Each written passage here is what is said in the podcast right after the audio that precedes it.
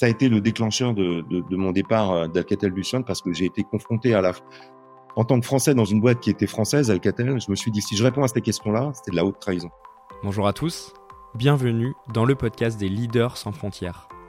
Le podcast où nous partons à la découverte des meilleures pratiques managériales et entrepreneuriales, inspirées des différences culturelles et de l'international.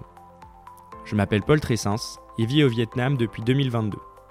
En créant ce podcast, mon ambition est de vous aider à élargir votre champ des possibles et appliquer des méthodes venues d'ailleurs dans votre quotidien. Si vous appréciez mon travail, n'oubliez pas d'enregistrer une note 5 étoiles sur votre plateforme d'écoute pour soutenir cette émission. Cela m'aide beaucoup. Allez, c'est parti pour un nouvel épisode des Leaders sans frontières. Je vous souhaite une bonne écoute. Bonjour Patrick, bienvenue dans le podcast des Leaders sans frontières. Merci d'avoir accepté mon invitation. Bonjour Paul.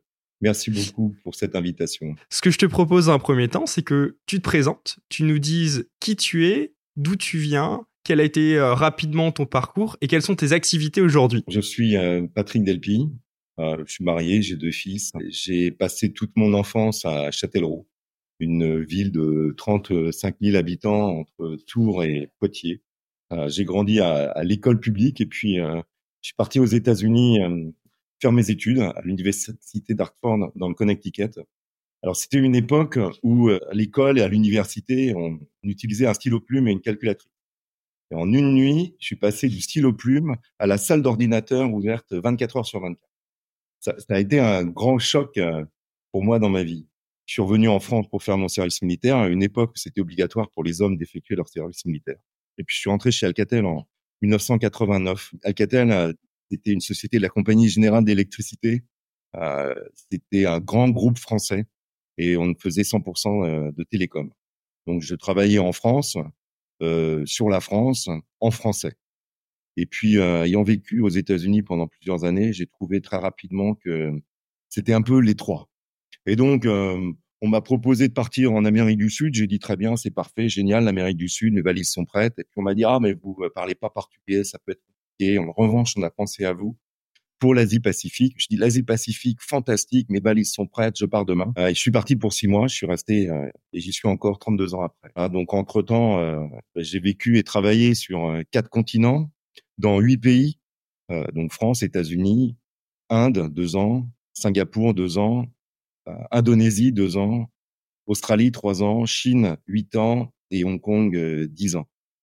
Avec un intermède à un moment où je suis resté un peu plus de quatre ans en France, avec toujours une connexion directe avec l'Asie.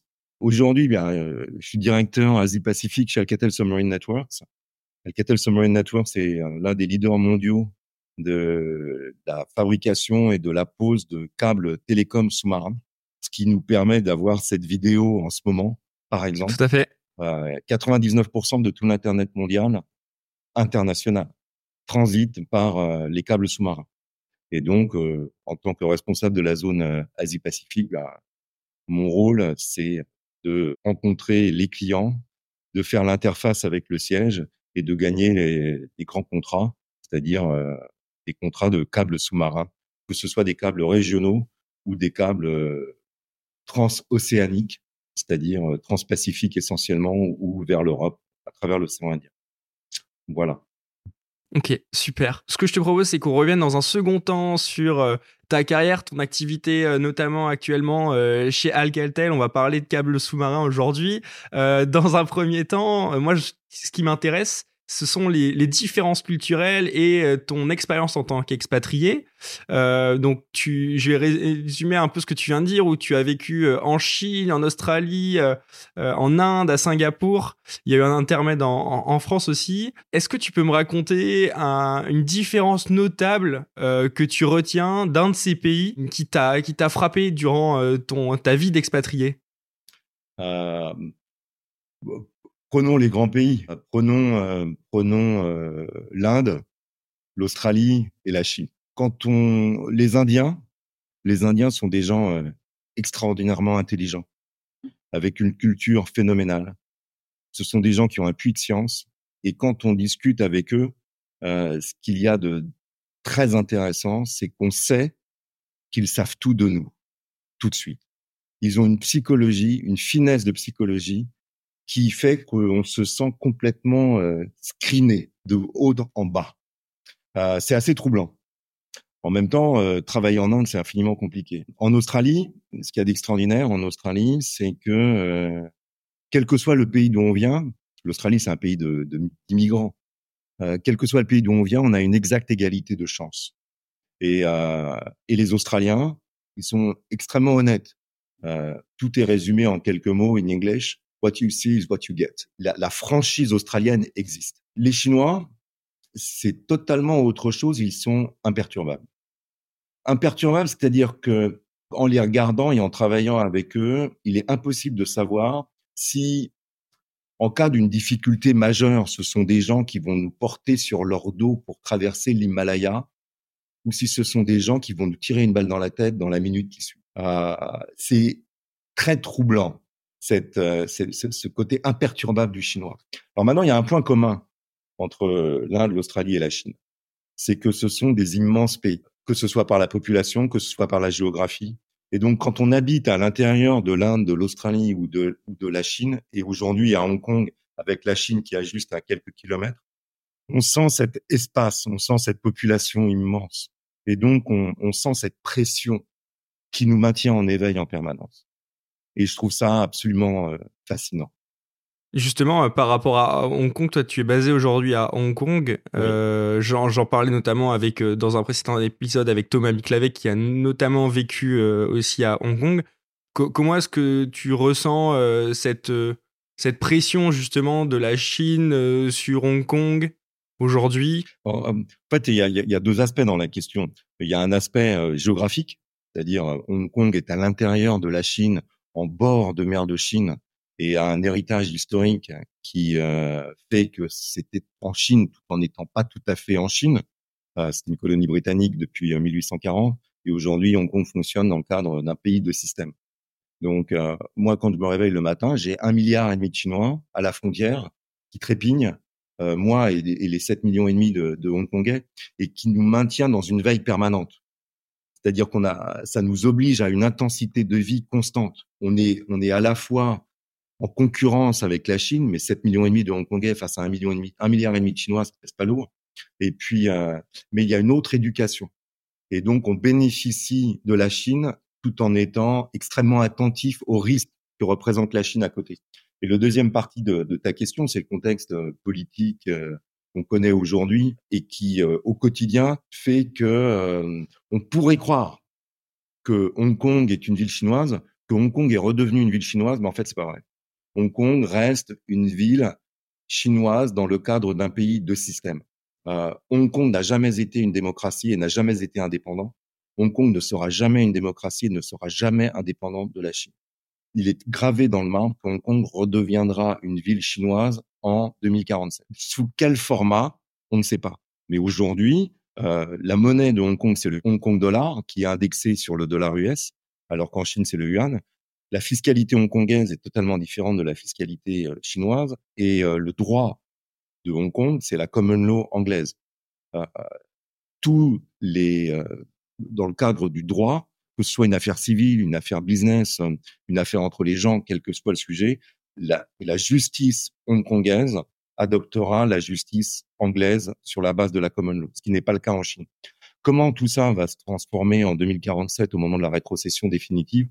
Personne ne peut répondre à cette question. Mais aujourd'hui, Hong Kong est différent de la Chine à l'intérieur de la Chine. Est-ce que tu peux me raconter un, grand défi culturel auquel tu as fait face dans ta carrière? Une anecdote, j'étais jeune, j'habitais en, Inde et, j'avais quoi 28 ans, donc ça doit être en 1993. J'ai été sollicité parce que plus personne n'était responsable ou ne pouvait venir de, de, France pour intervenir dans le cadre d'une présentation télécom à des ingénieurs indiens.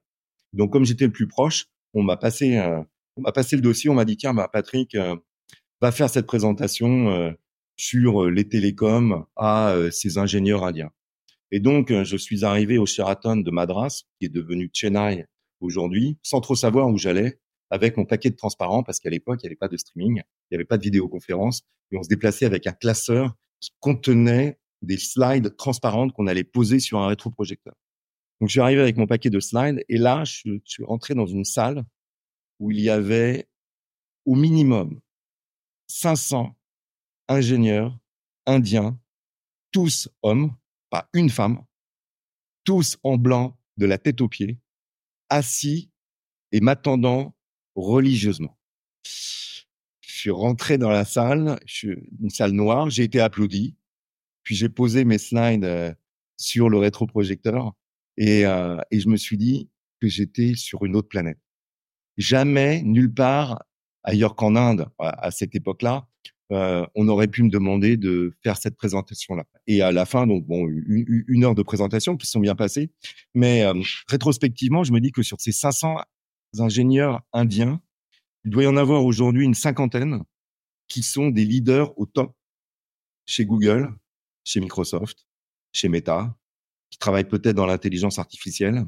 Et, euh, et j'ai l'audace la mauvaise humilité de croire que, entre autres, grâce à moi, je les ai aidés. Ok. impressionnant de voir euh, les, les, moyens mis en œuvre euh, dans ces pays et justement la, curiosité aussi des ingénieurs de s'intéresser à différents secteurs. Tu, tu fais 20 euh, ans en, en, Asie, Océanie, de, de 99 à, à 2009, comme tu l'as expliqué, où tu passes de Shanghai à l'Australie, à l'Indonésie, à Singapour, à l'Inde, etc.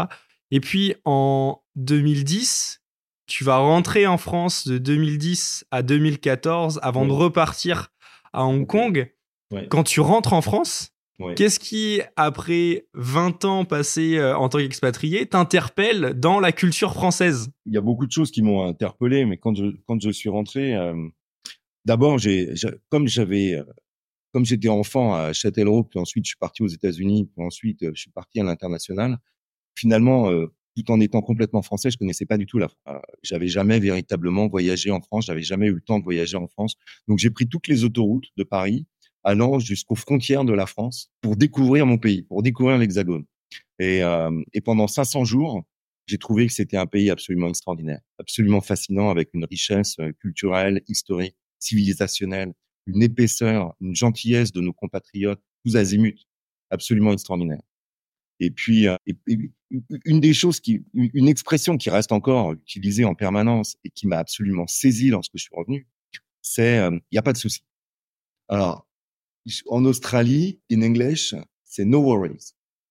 Mais traduit en français par il n'y a pas de souci, c'est quelque chose qui immédiatement m'a inquiété. Et même encore aujourd'hui, quand on dit il n'y a pas de souci, ça veut dire il y a souci. Et, euh, et, donc, ça a créé une forme de...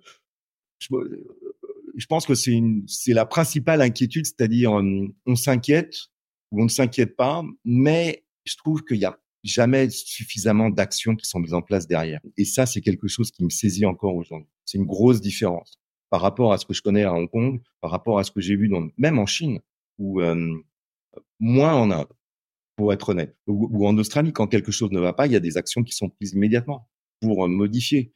Et en France, il y, a, curieusement trop souvent une forme de contemplation euh, que je n'explique plus. On va s'intéresser maintenant plutôt à la partie euh, leadership et management et à, la partie plutôt professionnelle de, de ta carrière. tu es passé par différents postes de directeur à travers l'Asie, euh, l'Océanie euh, en tant que sur des directions de vente, sur des directions générales, etc.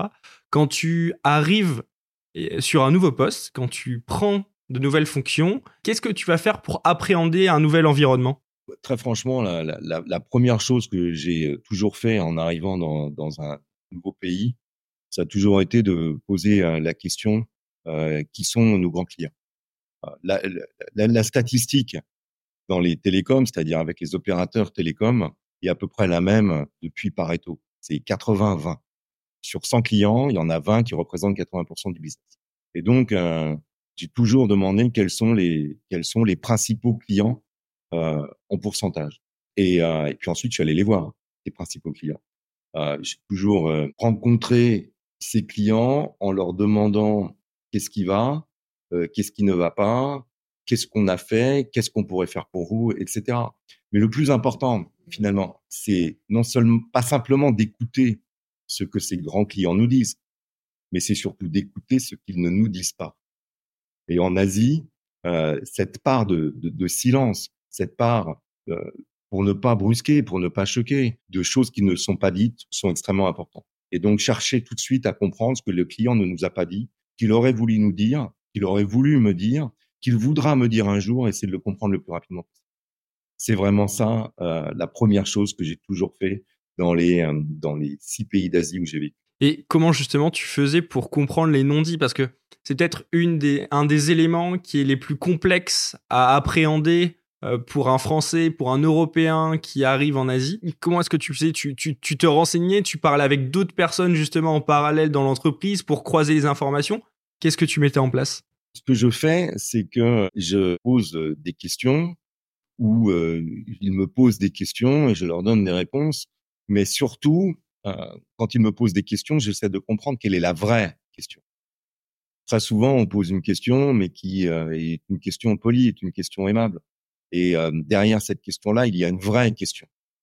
Et, donc, en deux temps, je réponds à la question qui m'est posée et, j'essaie surtout de comprendre quelle est la vraie question qu'on veut me poser et qu'on n'ose pas me poser et quelles sont les réponses que je dois donner dans, un court ou moyen terme.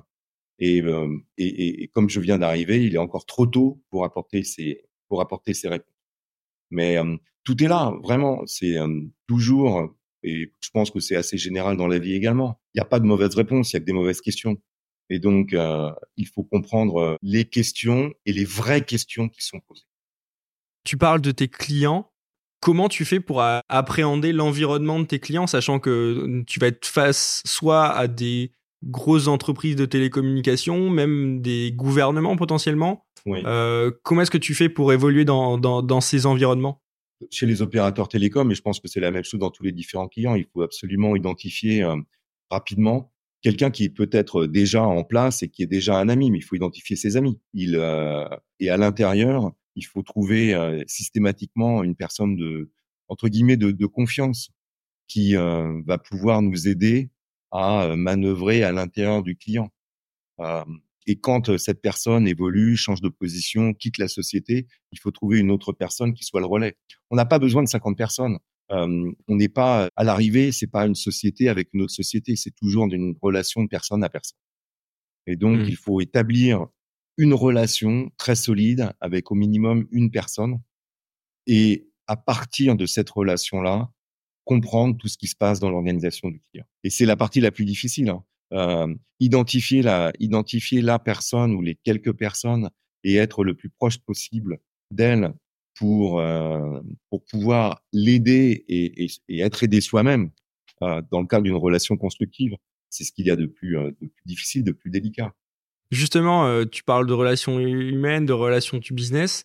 Aujourd'hui, tu es directeur Asie-Pacifique donc euh, d'Alcatel Submarine Network.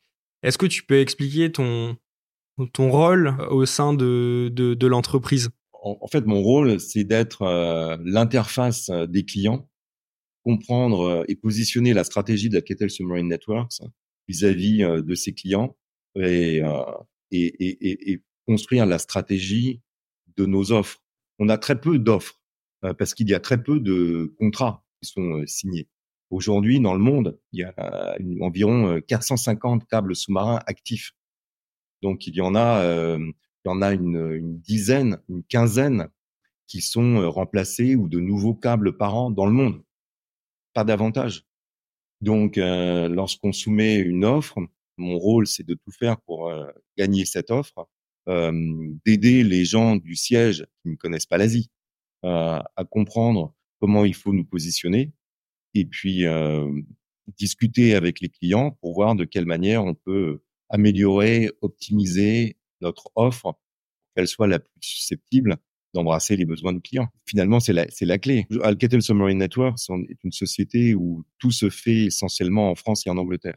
Le siège est à Paris, l'usine est à Calais et à Greenwich, euh, dans l'est de Londres. Euh, dans le monde, on doit être, en tout on est 2000, mais en dehors de la France et de l'Angleterre, on doit être une vingtaine dans les différents pays, plus tous les marins qui sont euh, sur nos navires câbliers, sur les océans, à euh, poser les câbles sous-marins. Donc, donc mon rôle en Asie-Pacifique, c'est d'être véritablement l'interface avec les clients, la stratégie du client, le siège.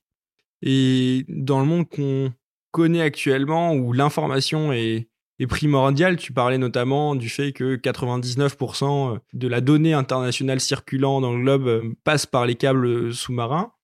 Comment est-ce que vous faites pour euh, travailler sur justement tout ce qui est la sécurité euh, de la donnée la sécurité de vos câbles qui assurent le, transfert des flux? Moi, par exemple, je suis basé au Vietnam. On sait que le Vietnam, il y a quatre ou cinq câbles sous-marins, si je dis pas de bêtises, qui relient euh, le, le, le, cinq, voilà, cinq câbles sous-marins qui relient le pays euh, à l'international. On entend parler de temps en temps de problèmes de câbles, de débit internet qui réduit, etc. Comment est-ce que vous, vous faites justement pour travailler avec vos clients euh, ou pour réparer un câble quand il y a une défaillance? Alors, les câbles sous-marins sont antifragiles. C'est-à-dire que à l'endroit où on pose les câbles sous-marins, on fait attention qu'il y ait euh, le moins de trafic possible et que les fonds sous-marins soient les moins dangereux euh, possibles. Maintenant, quand on approche des côtes, euh, il y a toujours un risque qu'un chalutier, qu'une encre de cargo, qu'une action malveillante vienne sectionner un câble sous-marin. Et donc, le, le, câble sous-marin qui, au fond des océans, est à peu près de la taille d'un tuyau d'arrosage avec des fibres optiques euh, au milieu. Dès qu'on s'approche des côtes, les câbles sous-marins sont armés, c'est-à-dire qu'il y a des fils d'acier qui euh, rendent le câble beaucoup plus euh, solide afin d'éviter d'être arraché au moindre rocher qui passe ou sous une encre. Maintenant, peuvent et ensuite les câbles sont ensouillés, c'est-à-dire qu'ils sont enterrés au fond de la mer quand on est à proximité des côtes. Voilà comment on, on, on assure que les câbles soient le plus antifragiles possible. Maintenant, euh, ils peuvent toujours euh, subir une avarie, euh, être sectionnés d'une manière ou d'une autre, et donc il faut envoyer des navires, un navire pour réparer un câble sous-marin. On va aller repêcher les deux sections du câble sous-marin qui a été sectionné, et puis les ressouder à bord du bateau. C'est une opération qui est parfaitement maîtrisée, mais c'est une opération qui prend du temps. Quand une fibre optique sous le trottoir est sectionnée parce qu'un poids lourd est passé dessus, eh bien, on envoie une estafette avec une équipe dans la nuit et puis le lendemain matin, c'est réparé.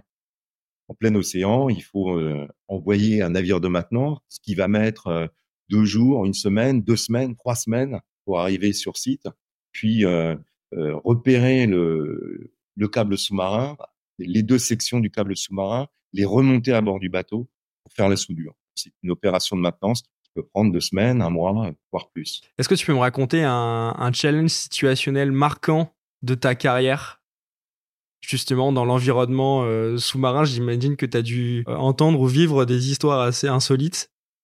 Oui, euh, alors personnellement, j'étais pas à bord du, bateau, mais lorsque un câble sous-marin a été posé au large de l'Alaska, eh bien, il fait froid. Et donc, il y a une période en plein hiver, quand la mer est gelée, où il est impossible de poser le câble sous-marin. Et donc, au niveau du timing de pause, de l'emploi du temps du, bateau, on avait pris en compte le fait que l'hiver allait arriver et qu'il faudrait recommencer euh, l'été suivant. Et donc, les marins m'ont raconté qu'ils étaient en train de poser le câble sous-marin et puis euh, ils avaient l'Alaska pour ligne d'horizon et euh, ils ont vu le froid arriver. Et donc, à bord du bateau, ils se sont dit, si, si on ne descend pas au sud tout de suite, on sera pris par le gel et le bateau sera euh, isolé pendant euh, six mois. Donc, euh, ils ont sectionné le câble, repris la position du câble qui avait été sectionné, et ils ont fait cap au sud pour ne pas être pris par la banquise qui descendait. Voilà un exemple. Alors, c'est pas moi qui l'ai vécu personnellement, mais c'est un des challenges que nos équipes de, marins à bord de nos navires câbliers vivent au quotidien. Ok. Justement, tu parles de, de, marins qui travaillent sur des bateaux. Toi, tu es avec tes équipes aussi euh, dans la, vente et le suivi des, chantiers euh, en Asie-Pacifique. Là, on parle de l'Alaska. J'imagine que dans ton environnement de travail, les, cultures, les nationalités sont diverses. Comment est-ce que tu fais justement pour appréhender euh, les, différences culturelles dans, ton travail au quotidien? Ouais. Bah, la, première, j'ai eu la chance d'arriver euh, en Asie jeune. J'avais euh, j'avais 27 ans et j'y suis resté. Donc j'ai été confronté à toutes les différences culturelles des différents pays d'Asie, les Chinois, les Indonésiens, les Malaisiens, les Philippins, les Thaïlandais, des petits pays comme le Cambodge, le Laos, le Myanmar, etc. Jeunes. Et, et donc, quand on est jeune, eh bien, tu vois bien, hein, tu, es, tu es jeune, tu habites au Vietnam, donc tu es beaucoup plus à l'écoute. Et donc, tu es beaucoup plus adaptable. donc, finalement, il y a, 32 ans plus tard, j'ai cette épaisseur de compétences et d'affinités culturelles qui font que je suis à l'aise avec euh, tous. Et, euh, et, et, et, je me rends pas tout à fait compte, même pas du tout. Et je me rends compte de cette, euh, de cette chance que j'ai eue d'arriver en Asie et de comprendre et de m'adapter instantanément aux différences culturelles lorsque je suis confronté à des cultures que je ne connais pas comme le Moyen-Orient par exemple. Euh, j'ai été amené à rencontrer des clients à Dubaï, euh, au Qatar ou euh, en Turquie par exemple. J'étais totalement perdu. Je n'avais plus aucun repère. Je ne lisais rien. Je ne comprenais rien. Et donc, ce sont euh, mes collègues qui, eux, sont des experts de la zone Moyen-Orient, qui m'expliquaient et traduisaient pour moi qui m'était impossible de comprendre. je, la, la, morale de l'histoire, c'est que c'est tellement compliqué l'Asie, avec de telles différences d'un pays à un autre. Il faut venir jeune et comprendre jeune. J'engage tous les tous les jeunes qui sont intéressés par euh, par l'Asie, qui qui ont compris que l'avenir du monde était euh, dans, dans, cette Asie pacifique, euh, à venir tout de suite, à venir le plus rapidement possible. Et croyez-moi, il y a de la place pour tout le monde. Comment est-ce que tu fais pour gérer des situations qui peuvent être difficiles ou stressantes? Parce que j'imagine que c'est des, des, discussions qui sont relativement longues. Euh, tu dis, on vend peu de contrats dans l'année. Et donc, euh, en fait, vous allez mettre en place des mécanismes pour arriver potentiellement à la signature d'un contrat. Mais plus on se rapproche de la signature d'un contrat, plus l'intensité et le stress doivent augmenter, j'imagine? Ouais. La première chose, je suis jamais stressé. Je peux être anxieux vis-à-vis de l'avenir, mais je ne suis jamais stressé sur l'instant présent. Euh, la première règle d'or pour ne pas être stressé, c'est d'être toujours à l'heure. Ça semble bête, mais euh, à Hong Kong, il faut toujours être exact. Il n'y a pas dix minutes pour être en retard. Et, finalement, dans la mesure où je suis tout le temps à l'heure, je transfère la pression sur les autres qui euh, ne sont pas euh, à l'heure. Alors quand quand la pression monte, parce qu'il y a quand même une, pression. nous, dans les câbles sous-marins, on est sur le temps long un câble sous-marin, il sera au fond des mers pour 25 euh, ans. Je suis pas dans un business d'application où euh, il faut corriger un bug euh, dans les 10 minutes. Donc on a on a le temps devant nous. Et, et finalement, pour, pour, pour gérer cette pression, je me souviens, j'ai toujours appris, quand j'étais enfant, on apprenait les fables de La Fontaine. Il y a toujours des morales intéressantes dans les fables de La Fontaine. Alors, je me souviens de, de, de, la femme de La Fontaine qui s'appelle Le lion et le rat. Et euh, la morale du lion et du rat, c'est que patience et longueur de temps ont plus que force ni que rage. C'est une phrase de curé, mais laisser le temps au temps, parfois permet d'avoir des réponses qui sont beaucoup plus sensées que si on se précipite, que si on hurle, que si on se stresse pour rien. Est-ce que tu as vécu euh, un échec? Et est-ce que tu peux me raconter euh, Comment est-ce que tu as fait pour euh, rebondir suite à cette épreuve? Euh, Lorsque, en, 2009, Alcatel-Lucent existait depuis trois ans et sur le plan culturel, ça correspondait plus du tout, du tout à ce que moi je voulais faire. lorsque on en est arrivé chez Alcatel-Lucent à une situation ce sont les Américains de Lucent qui ont pris le contrôle d'Alcatel. Donc, donc j'ai quitté Alcatel et en fait, je me suis retrouvé au même moment confronté à, à, trois piliers qui euh, à peu près s'effondraient au même moment. Euh, je crois que dans la vie, il y a trois piliers sur lesquels on doit toujours s'appuyer. Le premier, c'est l'endroit où on vit, parce que l'endroit où on vit définit l'air qu'on respire, l'eau qu'on boit, et donc la base même de la vie de notre organisme. Le deuxième pilier, c'est euh, la personne avec qui on vit, euh, parce que euh, cet échange nous nourrit constamment. Et le troisième pilier, c'est l'accomplissement de soi. Quelle que soit la forme que prennent cet accomplissement. Le travail, le plus simple, pour faire court.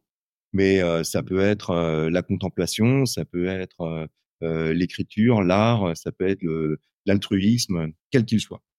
Et donc, en, en, 2009, je me suis trouvé face à une situation où simultanément, les trois piliers sont effondrés. Quand il y en a un qui va mal, l'endroit où on vit, la personne avec qui on vit et l'accomplissement de soi, quand il y en a un qui va mal, qui vacille, pour être honnête, c'est la vie. Quand il y en a deux qui vacillent, il va falloir faire quelque chose. Quand il y en a trois, il y a l'urgence absolue parce qu'on descend un peu en vrille. C'est la difficulté que j'ai rencontrée en, en 2009-2010. Et donc, la première chose que j'ai faite, ça a été de revenir en France euh, pour rétablir euh, l'air, l'eau, euh, l'environnement. Donc, reprendre racine. Mmh. Voilà. Et puis, c'est un moment où j'ai divorcé. Et puis, j'ai, je suis rentré dans une start-up avec des gens qui étaient beaucoup plus jeunes que moi. Et l'une, pour ne pas vieillir, il faut être constamment entouré de gens plus jeunes que soi. Ça, ça aide énormément. C'est une fontaine de jouvence. donc, j'étais dans une start-up entouré de plus jeunes que moi. Ça m'a fait un bien extraordinaire. Voilà comment j'ai pu ensuite repartir en Asie en 2014 parce que finalement, après euh, environ 2000 jours en France, il a fallu que je reparte, absolument. Donc, je suis, euh, je suis reparti en Asie et euh, j'ai assumé que ma vie était en, en Asie-Pacifique et nulle part ailleurs, que mon environnement était en Asie-Pacifique. Alors moi j'ai deux questions qui viennent. La première c'est pourquoi est-ce que tu s'entends en 2014 après quatre ans passés en France qu'il fallait que tu repartes? Je reprends tes mots. J'étais devenu un Français en France totalement anonyme au milieu des autres Français en France. Toute, euh, toute l'expérience, toute la vie que j'avais construite en Asie pendant 17 années n'avait aucun sens pour mes compatriotes. Et ils, ne comprenaient absolument pas cette partie de moi-même qui était en Asie. Et, et, et, à force d'être un anonyme au milieu des anonymes, qui ne correspondait pas du tout à la vie que j'avais eue en Asie, ne, ne, ne me correspondait plus. Euh, cette partie d'accomplissement de soi euh, ne répondait plus à, mon, à, mes besoins. Et donc, euh, il a fallu que je reparte en Asie. Et, et, et, par bonheur, quand on construit des relations en Asie, c'est des relations pour la vie. Et je suis revenu en Asie, j'ai réétabli les connexions que j'avais avec tous les gens que je connaissais avant 2009. Et, et tout est reparti comme si j'avais quitté ces gens la semaine précédente. Et, euh, et, et, je me suis retrouvé euh, finalement de retour dans mon élément normal. Comment ça s'est passé euh, ton expérience en, en, France, le fait de travailler justement dans une start-up? Toi qui avais toujours connu les process et la lourdeur, on va dire, des process d'un gros groupe, comment tu as vécu cette situation? D'abord, je, suis rentré dans cette start-up qui s'appelle Aika, qui est une plateforme de, de crowdsourcing, euh, grâce à un ancien d'Alcatel, Alexandre, s'il m'écoute, euh, bonjour Alexandre, qui, euh, qui est un des cofondateurs de, de cette startup, avec euh, Gilles Babinet, qui est l'un des piliers du numérique en France aujourd'hui. Et puis le, le, CEO de cette startup, François Pétavy, un, homme remarquable, X Telecom m'a proposé de, de, de, les rejoindre. Donc c'est ce que j'ai fait. Et donc j'étais environné euh, dans une petite start-up d'une quarantaine de personnes par euh, énormément d'intelligence, énormément de, de, volonté, énormément de désir de réussir. Et, euh, et c'était euh, c'était très rejuvenating. Euh, Rajeunissant, par, par rapport en fait aux, aux, aux lourdeurs d'Alcatel, aux lourdeurs d'un grand groupe. Euh, ce, qui, ce que j'ai trouvé difficile au moment où je suis parti chez Alcatel-Lucent, c'est que quand les Américains ont pris le contrôle, euh, j'avais reçu en, euh, en 2009, j'avais reçu un, un, un, white paper dans lequel, en anglais, on me posait tout un tas de questions sur le business qu'on faisait en Chine. Et euh, je ne comprenais pas le sens exact des questions. Et donc, quand j'ai cherché d'où venait la, quelle était l'origine des questions qui étaient posées, c'était la US Trade Commission à Washington. Donc, en fait, c'était l'espionnage américain sur ce qu'on faisait. Ça a été le déclencheur de, de, de mon départ euh, d'Alcatel-Lucent parce que j'ai été confronté à la, en tant que Français dans une boîte qui était française, Alcatel, je me suis dit si je réponds à ces questions-là, c'était de la haute trahison. Et, euh, et la fellonie était quelque chose que je pouvais pas prendre en compte. Ma, ma nationalité et l'intérêt de mon pays passaient devant l'intérêt des Américains à l'intérieur d'Alcatel-Lucent. Donc, euh, quand je suis revenu, quand je suis arrivé chez ICA, ben, j'étais dans une fontaine de jouvence, entouré de jeunes totalement passionnants. Et avais, et à ce moment-là de ma vie, j'avais besoin de ça. Tu parles de, en 2009, quand les Américains prennent le contrôle d'Alcatel-Lucent. Ensuite, l'entreprise en 2015 sera rachetée par le groupe Nokia qui est finlandais. Quelle est ton analyse du fait que qu'un grand groupe français euh, soit sous contrôle américain, puis après euh, finlandais? On a vu notamment le cas avec d'autres sociétés comme euh, Alstom par exemple sur la partie ferroviaire. C'est une vraie question. J'ai j'ai pas toutes j'ai pas toutes les réponses, mais il y a je pense qu'il y a beaucoup de, il, y a, eu beaucoup de facteurs. Si on remonte très loin dans le temps, dans les cinq grands groupes français qui ont été nationalisés en 1980 ou 82, il y a 40 ans, ben sur les cinq, il y en a quatre qui ont disparu aujourd'hui. Euh, la Compagnie Générale d'Électricité, Rhône-Poulenc, Thomson et Péchinet.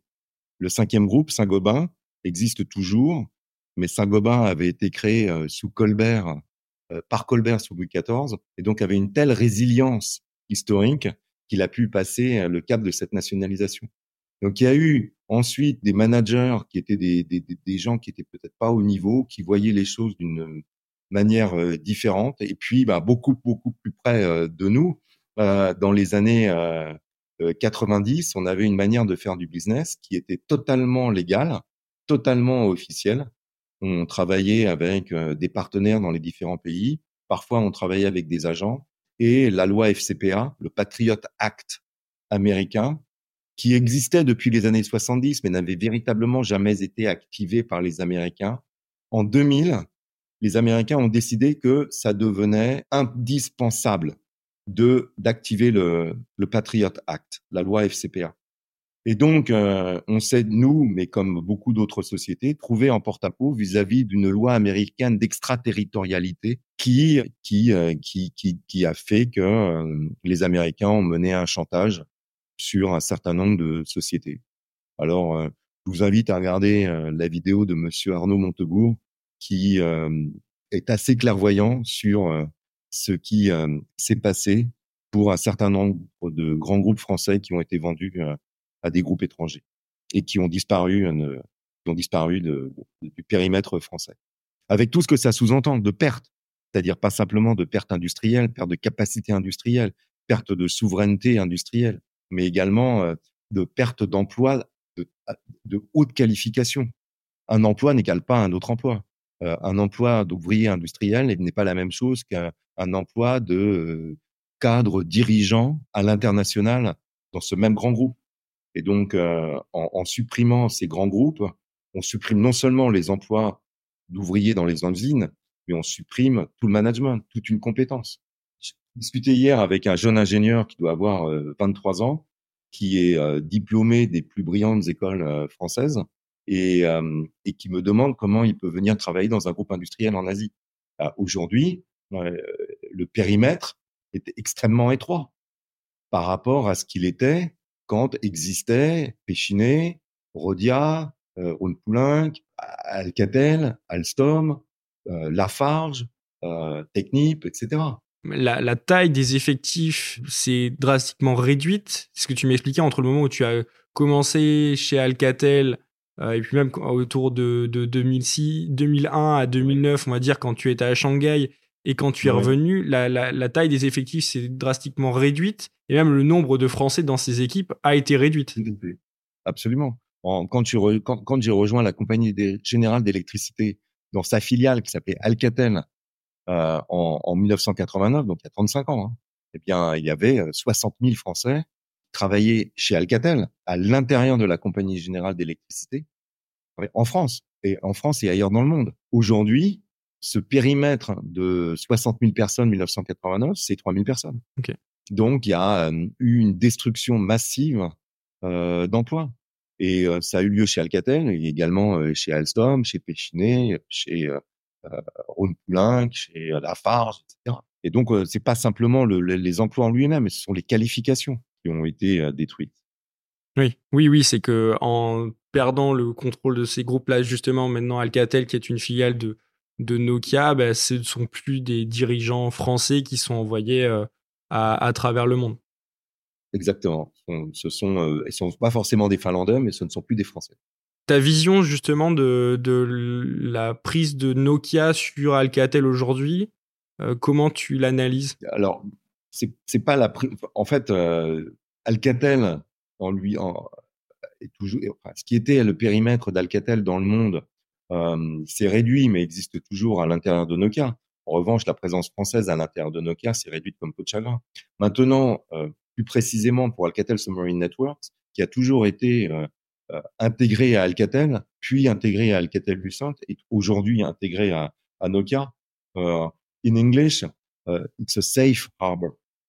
C'est-à-dire que il est préférable pour Alcatel Submarine Networks d'être à l'intérieur d'un grand groupe de télécom comme Nokia plutôt que d'être une ETI indépendante ou d'être au sein d'un autre grand groupe qui ne comprendrait pas forcément la logique télécom que nous avons à mmh. l'intérieur et toute la compétence télécom qui existe chez chez ASN. Donc, chez, être chez Nokia is a safe harbor. Parfait. Comment est-ce que tu continues de progresser aujourd'hui? À, à 58 ans, on peut continuer à progresser. D'abord, j'ai la chance extraordinaire de vivre à Hong Kong. Donc, vivre à Hong Kong, c'est vivre en Asie du Nord. L'Asie du Nord, c'est Chine, Corée, Japon, Taïwan, Hong Kong. Euh, c'est probablement, enfin, et mais moi personnellement, j'en suis absolument convaincu. Hein, c'est la partie du monde où il y a simultanément la plus grande convergence de capitaux et d'intelligence. Il y a d'autres endroits dans le monde où on rencontre cette convergence entre capitaux et intelligence. Hein. À Paris, à Londres, à New York, à San Francisco, euh, par exemple. Mais il n'y a pas autant de capitaux et autant d'intelligence qui convergent. Il y a non seulement ça, mais il y a également tous les enjeux géopolitiques qui sont liés à la position géographique de cette Asie du Nord, avec les Américains dans leur stratégie indo-pacifique, qui même s'ils sont de l'autre côté de l'océan, sont en fait omniprésents. Euh, en Corée du Sud, ils sont là. Au Japon, ils sont là. Les Américains ont des bases. La Russie, qui est euh, juste à côté, euh, l'extrême Orient russe, mais les Russes sont juste à côté. Et puis euh, les Chinois. Et, donc, on a trois grandes puissances, la Chine, les États-Unis et la Russie, qui ont des intérêts divergents dans cette partie d'Asie du Nord. Et donc, même si ce sont des intérêts divergents, cette confrontation, cette situation confrontationnelle rend les choses passionnément intéressantes. Donc ça, ça fait progresser. Et puis à titre à titre individuel, moi personnellement, il y a, quelque chose que j'ai toujours gardé et je pense que j'ai toujours gardé que j'ai appris étant enfant, c'est le désir. Il faut désirer au sens au sens de Spinoza. Désirer, c'est-à-dire que le désir n'est pas un péché au sens catholique, mais au contraire, désirer est un moteur, est un moteur permanent. Et donc, quel que soit ce qu'on désire, eh bien, tant qu'on désire eh bien, on avancera, on progressera. Euh, il n'y a pas très longtemps, je lisais euh, une interview dans Le Monde de, Bernard Arnault et, euh, on lui parlait du luxe, de l'industrie du luxe, du business du luxe. Et Bernard Arnault a répondu, moi, je suis pas du tout dans le business du luxe. Je suis dans le business du désir. Donc, euh, je progresse. Tant que je désirerai, je progresserai. Très bien. Quel a été le meilleur conseil qu'on t'ait donné dans ta carrière? Alors, ça, c'est intéressant. Ah, et ça rejoint euh, finalement ta question précédente. Lorsque euh, j'ai pris l'avion pour euh, l'Extrême-Orient pour la première fois de ma vie, c'était en 1992. Et donc, je voyageais avec deux vice-présidents d'Alcatel. Un, anglais, Derek Edwards, qui avait une soixantaine d'années, qui avait vécu dans le monde entier, qui était un de ces, ces seigneurs des télécoms tels qu'ils existaient à l'époque, un charisme extraordinaire, une élégance fantastique, un charme infini. Et euh, on s'est posé à Bangkok, on était en escale à Bangkok, à l'aéroport de Bangkok, sur la route pour Singapour. Euh, C'était une époque où il n'y avait pas forcément toujours des vols directs entre euh, l'Europe et, l'extrême-orient. Et donc, premier voyage, et à cette escale à Bangkok, on papote, on discute, il me demande qui je suis, euh, ce que je veux faire, etc. Et puis, il me dit, Patrick, beware of all the temptations of Asia. Alors j'ai bien compris la question. Et c'est le meilleur conseil qu'on m'ait donné. Parce que, étant en Asie depuis 32 ans, j'ai pris le contre-pied de son conseil. C'est-à-dire que euh, j'ai plongé dans toutes les tentations de l'Asie, qui sont pas simplement les tentations euh, euh, de base telles qu'on peut les imaginer. Sinon, j'aurais été cramé en deux ans. Mais toutes les tentations infinies de l'Asie, et c'est grâce à cette mise en garde que je suis resté en Asie 32 ans et que j'ai pu grandir grâce à l'Asie. Et quand tu dis que tu plonges dans ces tentations, est-ce que tu peux en citer quelques-unes justement pour comprendre un petit peu l'état d'esprit C'est comprendre comprendre l'Asie, euh, les, les, différentes religions qui sont en Asie, les différentes civilisations qui sont en Asie, aller visiter les différents sites de l'Asie, euh, aller prendre le thé dans une maison de thé pour parler business avec des Chinois pendant des heures, c'est une expérience, une tentation euh, extraordinaire. Tourner dans un temple en Inde pendant sept fois, donc sept fois faire le tour du temple, mais faire sept fois le tour d'un temple en Inde où il y a des dizaines de milliers de personnes qui tournent en même temps que vous, ça va prendre des heures et des heures. Et donc être être euh, se noyer dans cette foule indienne est une expérience extraordinaire. Si, si, si je n'avais pas embrassé ces tentations, je ne serais pas allé dans ces maisons de thé. Je ne serais pas allé euh, tourner dans un temple en Inde. Je n'aurais pas traversé euh, euh, des rivières en bateau au milieu de la nuit. Je n'aurais pas traversé le Karnataka à dos d'éléphant pour observer des panthères noires dans la jungle, etc., etc., etc. Donc toutes ces tentations-là, je les dois à Derek Edwards et à sa remarque Patrick, beware of all the temptations. D'accord. Est-ce que tu as justement euh, une citation, une maxime qui te guide dans ta vie? Et, Oui, oui, oui. Et, et, en plus, elle marche. Donc quand j'étais en Inde, j'ai eu la chance extraordinaire d'avoir euh, un collègue indien, brahman, donc euh, au sommet des castes indiennes, Narayan Rajshekar, que j'appelais Raj en trois lettres, R-A-J, Raj, mon ami Raj. Et euh, il me disait toujours en dodelinant de la tête, euh, you know Patrick, no problem, only solutions. Et euh, finalement, le no problem, only solutions, point virgule, on va y arriver, point. Et quelque chose qui m'a toujours suivi. Et donc quand mes, c'est quelque chose que j'ai appris à mes fils. No problem, only solutions. Est-ce que tu as un indispensable? Alors moi, ce que j'appelle un indispensable, c'est, ça peut être un livre, euh, que ce soit un roman, un livre de management, ça peut être un podcast, euh, un média, c'est-à-dire un, journal, euh, papier, télévisé, une activité qui t'accompagne dans ta vie au quotidien. Ouais, d'abord, d'abord, donc c'est ma femme. oui, j'ai divorcé, mais je me suis remarié très vite, et donc ma femme avant, avant, avant quoi que ce soit d'autre, avant n'importe quel livre, hobby, passion, et, et, et, et et, m'aide au quotidien. Euh, sa présence au quotidien m'aide infiniment. Elle me donne confiance en moi constamment. Maintenant, il y a une deuxième chose que je dois probablement euh, à, mes, à, mes parents. C'est quelque chose peut-être de génétique ou c'est l'éducation que j'ai reçue, mais qui m'aide au quotidien et qui est une application non pas numérique, mais qu'on a uploadé dans mes gènes à ma naissance et qui est la recherche constante de la beauté. Ça semble idiot, mais quand on marche dans une rue, il y a deux trottoirs. Et si on fait très attention, eh bien, il y a un trottoir totalement inintéressant, où les choses sont banales, ordinaires. Et si on prend la peine de traverser la rue, d'aller de l'autre côté de la rue, prendre l'autre trottoir qui est en face, eh bien, euh, les choses sont plus intéressantes. La vie est plus belle, la lumière est plus intense.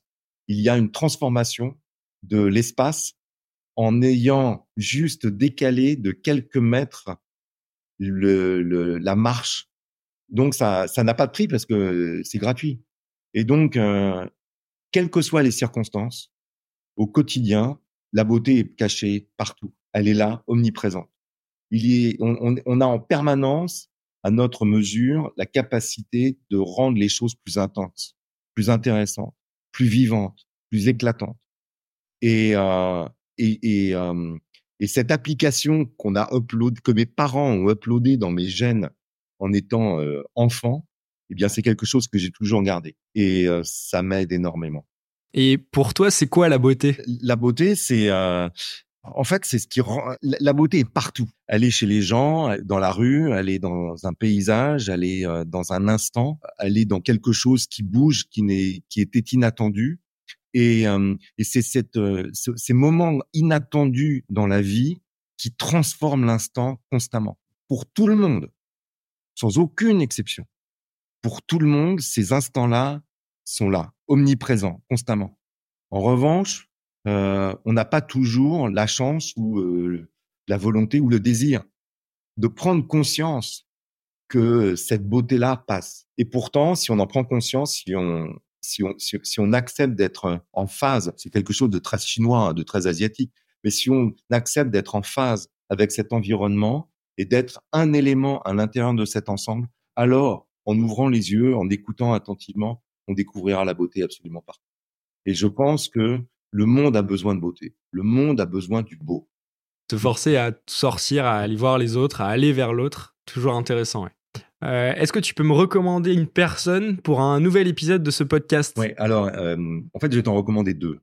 Lorsque lorsque j'étais à Shanghai, donc il y a, il y a une vingtaine d'années, je faisais une intervention à l'université de Jiaotong euh, à Shanghai, et donc il y avait quelques centaines d'étudiants chinois qui étaient là. Et puis à la fin de mon intervention, dit, comme je le dis à chaque fois, si euh, quelques-uns d'entre vous ont des questions à me poser, venez me voir euh, à la fin. Et donc, euh, les, centaines, à la fin de, mon intervention, des centaines de Chinois sont partis. Et puis, j'ai vu descendre deux Occidentaux du, haut de l'amphi. Ils sont venus à moi. Ils m'ont dit qu'ils étaient français. Et deux étudiants en chinois à Jiaotong, mais des ingénieurs français de, de, de Central Paris, les deux. Ils sont tous les deux en Chine aujourd'hui. Et donc, ce sont euh, ces deux-là que je te conseille d'interviewer très chaleureusement parce qu'ils ont des profils exceptionnels. Donc, le premier, c'est euh, Vladimir Djurovic, qui euh, est le fondateur de la société Lab Brand à Shanghai, euh, qui est une société de positionnement d'entreprises occidentales à l'intérieur du marché chinois. Et c'est probablement le plus grand expert français de positionnement d'entreprises euh, international en Chine aujourd'hui. Et le deuxième, c'est euh, Stéphane Gonetan, qui est le fondateur de la société ODC Marine et qui, euh, à Dalian, fabrique des bateaux électriques pour transporter des gens. D'accord. Bah écoute, merci beaucoup pour cette recommandation je les, je les contacterai. Où est-ce qu'on peut te suivre ou te contacter? Euh, Très simplement sur LinkedIn, hein, Patrick Delpy à Kettle Submarine Networks. Euh, je suis seul, il n'y en a qu'un. Ok, super. Merci beaucoup Patrick. Merci euh, pour cet échange et pour le temps que tu m'as accordé. Merci beaucoup Paul. J'ai beaucoup de chance. Véritablement que tu m'aies sollicité, que tu m'aies posé toutes ces questions qui sont extrêmement intéressantes et qui m'ont permis de revoir en, quoi en un peu en presque une heure, un peu plus d'une heure, 58 ans de vie. Bah, merci pour euh, ton retour. Parfait. Merci beaucoup Paul, merci bien. Notre émission s'achève, j'espère que vous avez passé un bon moment et que vous avez de nouvelles idées pour élargir vos horizons. Si vous avez aimé cet épisode, n'oubliez pas de vous abonner à ma chaîne YouTube ou d'ajouter 5 étoiles sur votre plateforme d'écoute préférée. Je vous dis à très vite pour un nouvel épisode des Leaders sans frontières. Au revoir.